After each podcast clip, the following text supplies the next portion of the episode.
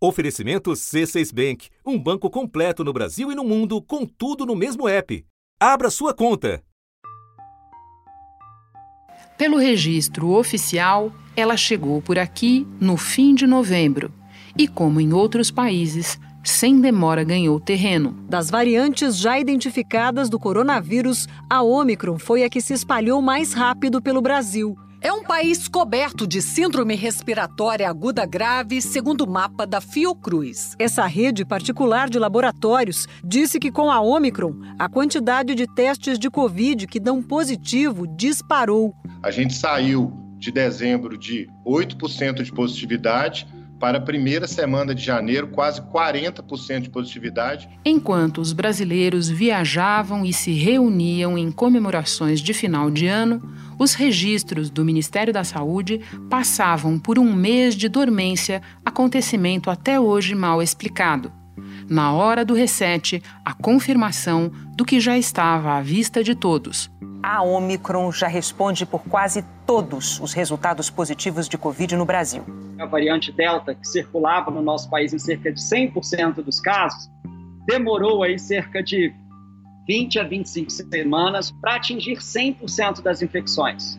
A Omicron, em apenas seis semanas, ou seja, um mês, um mês e meio, desde a sua introdução, já atingiu 100%. A taxa de transmissão da Covid no Brasil atingiu o patamar mais baixo em outubro do ano passado.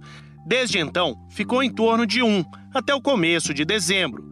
Em 17 de janeiro, o índice foi de 1,35. Por causa do apagão de dados no Ministério da Saúde, desde meados de dezembro do ano passado, o Imperial College não calculava esse índice para o Brasil e voltou a calcular agora em janeiro. Já nesta semana, uma nova alta, 1,78.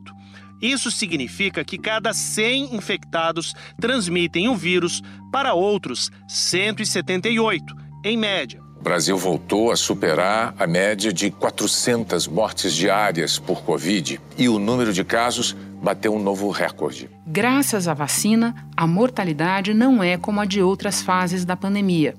No entanto, mais de 20% da população não recebeu nenhuma dose. Até agora, 164 milhões de brasileiros tomaram a primeira dose da vacina, são 76,38% da população. 149 milhões estão com a vacinação completa, 69,48%. E quase 43 milhões já tomaram a dose de reforço, 20% dos brasileiros. Com tanta gente infectada, em questão de pouco tempo, os hospitais sentiram o baque. Muitos com menos leitos do que antes. Mesmo tendo uma proporção menor de casos graves, esse número absoluto de casos graves ainda é um número muito preocupante.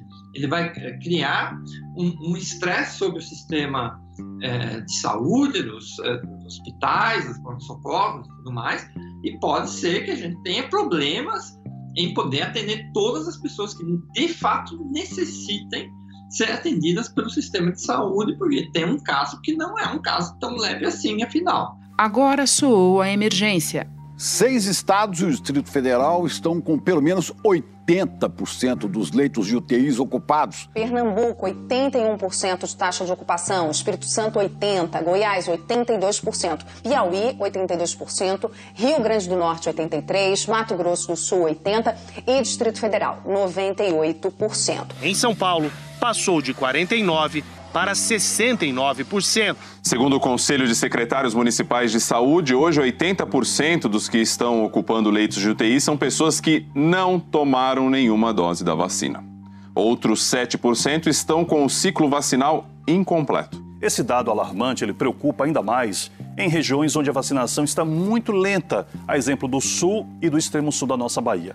Com um agravante, Hoje são 2.700 profissionais de saúde da rede pública municipal aqui de São Paulo com o coronavírus. Há uma semana eram 1.400 afastados por causa da doença. Para comparar, em meados de maio de 2020, ano 1 da pandemia, eram 1.500 os afastados em todo o estado. Em Salvador, a rede municipal de saúde tem mais de 2 mil trabalhadores afastados por Covid e gripe. Na rede estadual do Rio de Janeiro, 30% dos profissionais de saúde estão afastados.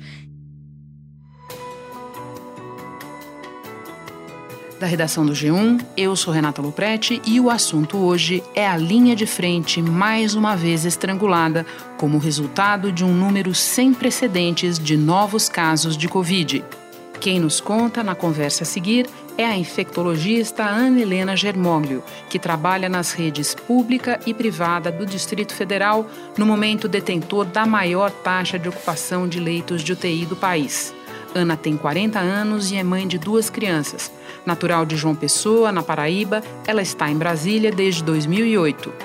Sexta-feira, 28 de janeiro. Ana, os números estão aí para quem quiser ver mas você está vendo o impacto na ponta dessa explosão, nova explosão de casos de Covid versão Omicron. Você pode começar contando o que é que você está vendo, quando e de que maneira esse tsunami chegou nos hospitais em que você trabalha e no seu consultório? Ele parece que agora a gente está vivendo uma pandemia de uma doença diferente, né? Porque nos dois últimos anos ah, eram pacientes, na maior parte, que, que procuravam o hospital porque tinham aqueles quadros graves que a gente já tanto ouve falar, né? Falta de ar, que precisavam internar, que tinha aquele tanto de gente lotando os hospitais, buscando desesperadamente por vaga em UTI.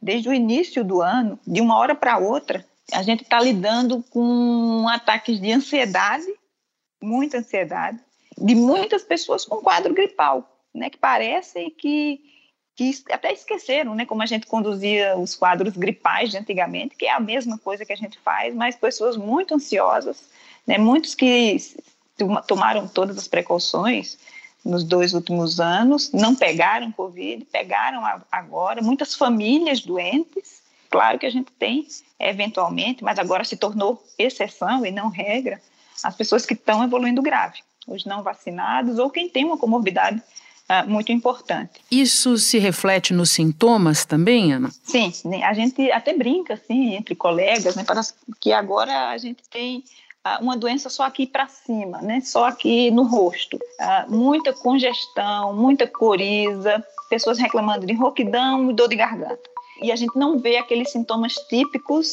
que a gente ouvia falar e que muitas vezes chamava atenção para o diagnóstico da Covid somente a partir dali que é a alteração do olfato e do paladar. Hoje também se tornou exceção, com essa variante também se tornou exceção os pacientes terem alteração de olfato e paladar. E mais exceção ainda nos vacinados uh, migrar para quadros graves, mesmo em pacientes idosos. Né? Hoje a gente pega pacientes idosos que iniciam o quadro de febre, e febre não é uma coisa comum em, em idoso, em outras patologias, né? mas que evolui muito bem. Esses idosos vacinados, eles estão evoluindo muito bem. Então, realmente, né, é um quadro bem diferente do que a gente estava acostumada. Né? Até nós, médicos, estamos tendo que aprender a lidar com essa nova Covid.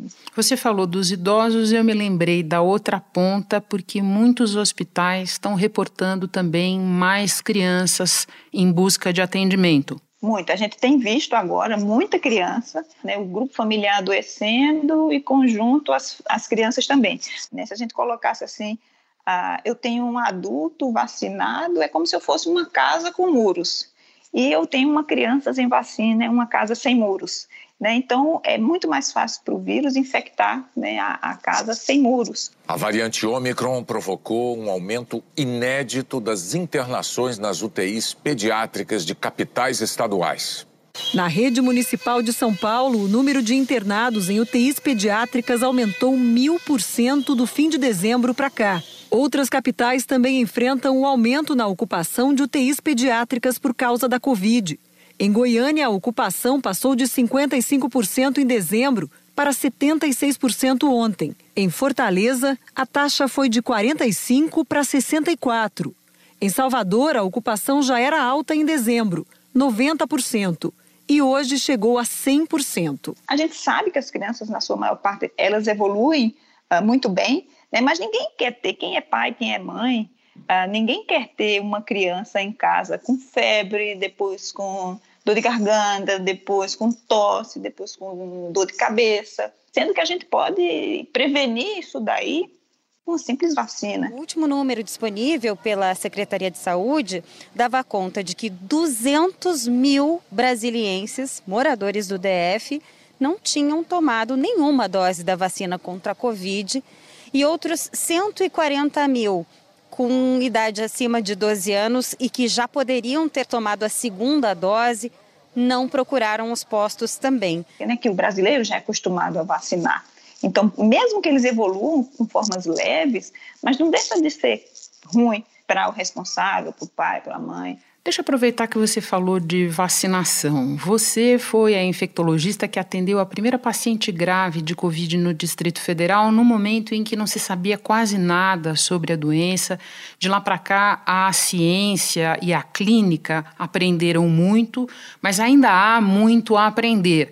E o que a gente vê nesse momento, tanto o que você relatou sobre o perfil dos internados, dos casos graves, quanto da vulnerabilidade das crianças, passa muito pelo assunto da vacinação, não? Sim. Né, naquela tarde e noite que eu atendi a, a nossa primeira paciente aqui para hoje, né, a, o nosso crescimento enquanto conhecedores do assunto, enquanto coisas que nós aprendemos, que a ciência trouxe para a gente, foi um crescimento exponencial.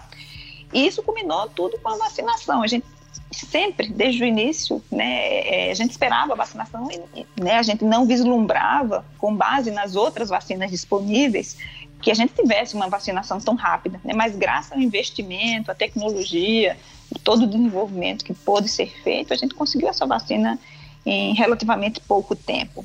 Conforme os dados que a gente tem hoje, né, é até frustrante para a gente ver ainda esse discurso né, anti-vacina, porque a gente sabe né, que é graças à vacina que a gente tem, mesmo com esse tanto de casos que explodiu agora no início de ano, mas que a gente vê essa redução de óbitos que não acompanha, né, a quantidade de óbitos não acompanha de forma alguma a quantidade de casos. As médias móveis de casos e de mortes continuam em alta. A de mortes está em 417 por dia.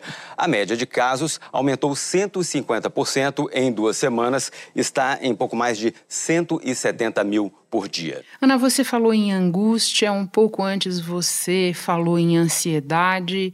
Eu queria conversar com você sobre medo. Nesse ano 3 da pandemia, você sente as pessoas com mais medo, com menos medo? Você falou também de muita gente que agora parece doente e fez o distanciamento como deveria, isso dá uma insegurança. Pode contar um pouco para nós do sentimento das pessoas que você atende? Olha, uma coisa que eu tenho notado agora, desde o início do ano, é que a ansiedade ela se tornou muito mais importante do que a própria Covid nos pacientes que a gente está atendendo. Uma paciente deixou o carro do lado de fora de casa. Ela teve medo que eventualmente ela evoluísse mais grave e que precisasse ir para o hospital. E ela deixou Entendi. o carro do lado de fora do prédio para agilizar né, a ida dela ao hospital caso ela precisasse. Mas muitos pacientes, eles procuram atendimento simplesmente pelo fato de eu, porque eu tive contato com alguém com Covid, que é cada vez mais frequente hoje, ou pelo medo de estarem com Covid, sendo que não tem sintomas nenhum. Eu atendi uma senhora que ela me procurou porque o filho dela teve diagnóstico de Covid. Mas aí eu perguntei se ela teve contato com o filho. Ela disse que não teve contato com o filho. Assim, antes a gente ficava com medo do paciente evoluir ruim da doença. Hoje, eu tenho até dó desse paciente, porque na maior parte deles, eles são idosos que se cuidaram ao longo desses dois últimos anos, né, e que agora, mesmo vacinados, estão com muito receio da doença, porque eles foram acostumados a ver aquelas cenas de pessoas indo grave para o hospital e até de tanta alerta que nós fizemos né, no, nos últimos anos, mas que hoje, sinceramente, parece que nós estamos vivendo uma pandemia diferente, né, de uma doença diferente, principalmente nos vacinados. Né? Nos não vacinados, aí é, é outra conversa. Eu volto já já para retomar a conversa com Ana Helena Germoglio. Com o C6 Bank, você está no topo da experiência que um banco pode te oferecer.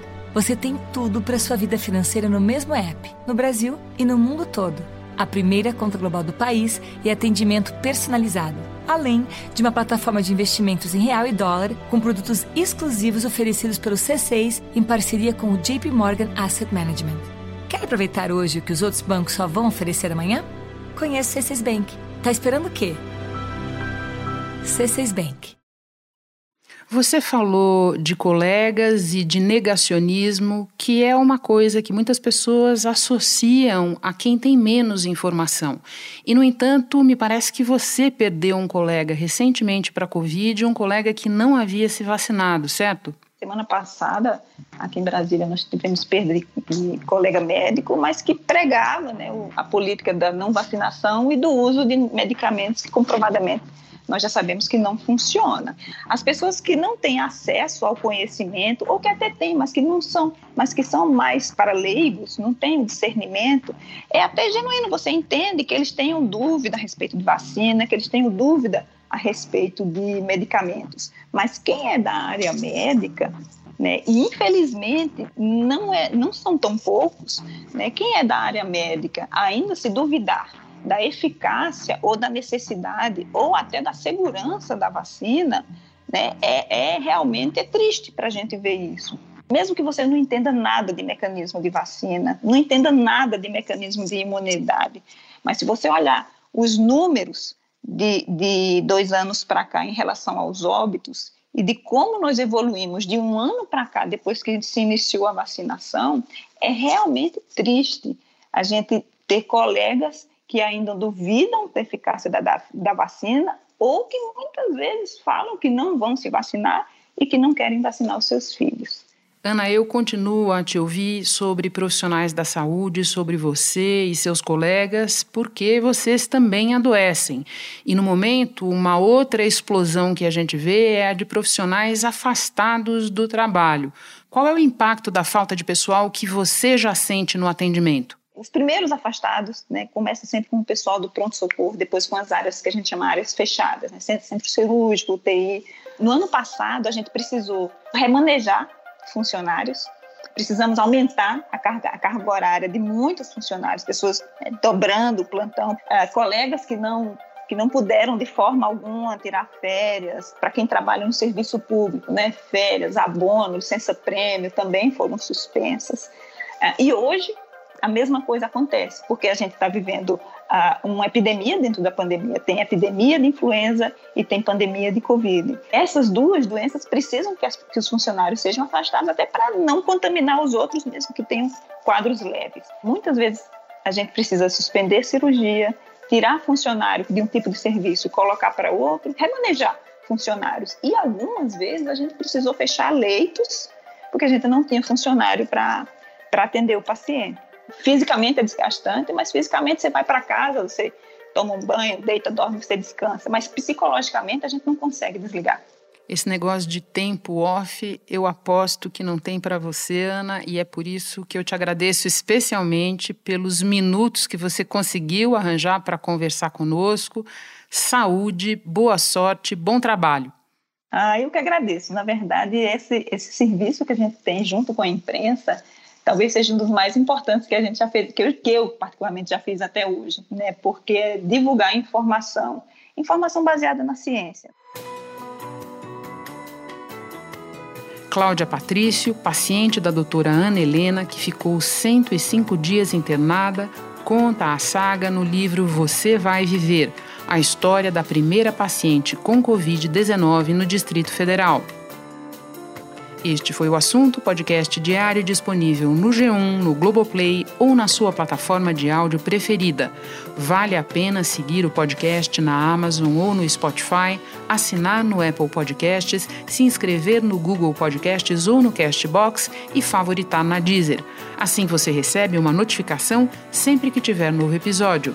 Comigo na equipe do assunto estão Mônica Mariotti, Isabel Seta, Arthur Stabile, Gabriel de Campos, Luiz Felipe Silva, Tiago Kazuroski, Gustavo Honório e Eto Oskleiter.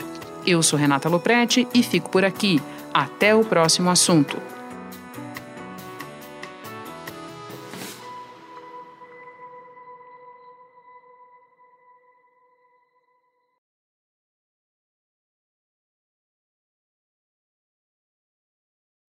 Você no topo da experiência financeira que um banco pode oferecer. Escolha um banco completo no Brasil e em qualquer lugar do mundo. Abra sua conta no C6 Bank.